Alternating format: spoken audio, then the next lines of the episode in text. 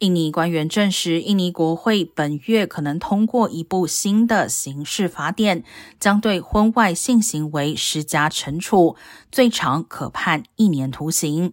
这部新法典也将禁止侮辱总统和国家体制，禁止表达与国家意识形态相反的任何观点，同时禁止男女在婚前同居。保守主义正在印尼当道，这部刑法草案获得伊斯兰团体支持。新法一旦通过，将对印尼公民和外籍人士一体适用。商业团体担心新法恐有损印尼作为度假和投资圣地的形象。